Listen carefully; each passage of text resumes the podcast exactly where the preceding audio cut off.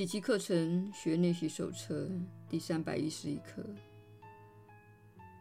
我常以自己的私心来评判万物。评判原是为了抵制真相而造出的武器。它会将评判的对象分裂出去，视为另一物，然后再把它扭曲成你想要的样子。他所评判的其实是自己不可能了解之物，因为我们无从看清整体的真相。不论作何判断，保证是错误的。今天，愿我们不再动用这个武器，宁可把它当作一个礼物献给他，让它发挥另一种功能。所有的判断其实都是自我的判断。他愿我们解除这种自我伤害。唯有他赐给圣子的判决，才能恢复我们心灵的平安。亲爱的天父，我们今天怀着开放的心，等着聆听你对爱子的判决。我们对他一无所知。所以无从的批判，因此，我们让你的圣爱来决定你所创造的圣子的必然真相。耶稣的引导，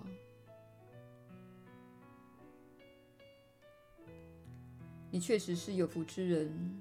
我是你所知的耶稣。与眼前的现实争论。那是你的基本问题，而接纳则是你所有问题的解答。接纳现状，表示你明白它是过去的思想、信念和观念，透过具体的行为、坚固的物质以及人事地物的方式来呈现。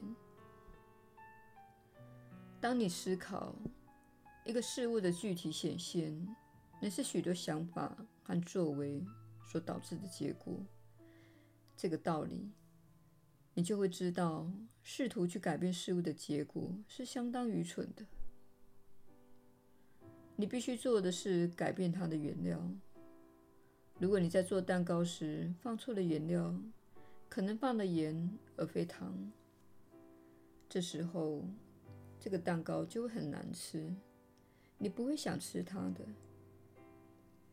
而试图除去盐，再加入糖，更可谓的愚蠢之举。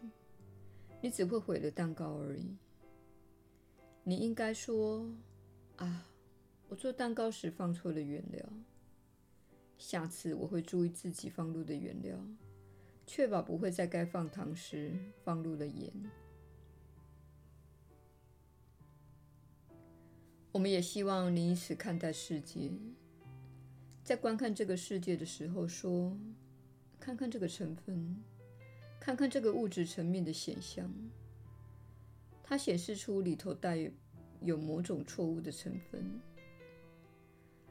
那个成分缺乏爱心，对我的家人、对社区、对世界，甚至对我都没有好处。我们要如何改变会造成这种结果的成分以及因子呢？”当中缺少了什么？是否缺少了爱？是否决策过程中缺少了爱？是否决策者所接受的教育缺少了爱？没错，上述的情况确实都发生在现在这个世界中。因此，让所有人都为已经形成的结果感到焦躁不安。是没有意义的。不论是针对你的跑道、你的人生或你的经验，请开始把你所看到非你所愿的结果视为一项功课。它让你看出如何改变它的组成成分。当身体并没有如你所愿的运作时，请检视你喂养它的方式。看看你让他运动的方式，你对他说的话，以及你对他的评价。并问问自己：这当中是否缺少了爱？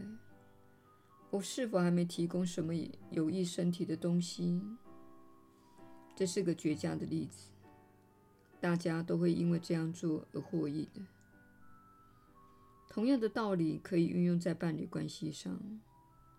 请看看你在这段关系中暴露的成分是什么？你是否经常对伴侣怀有负面或缺乏爱心的想法？是否总是在批判对方？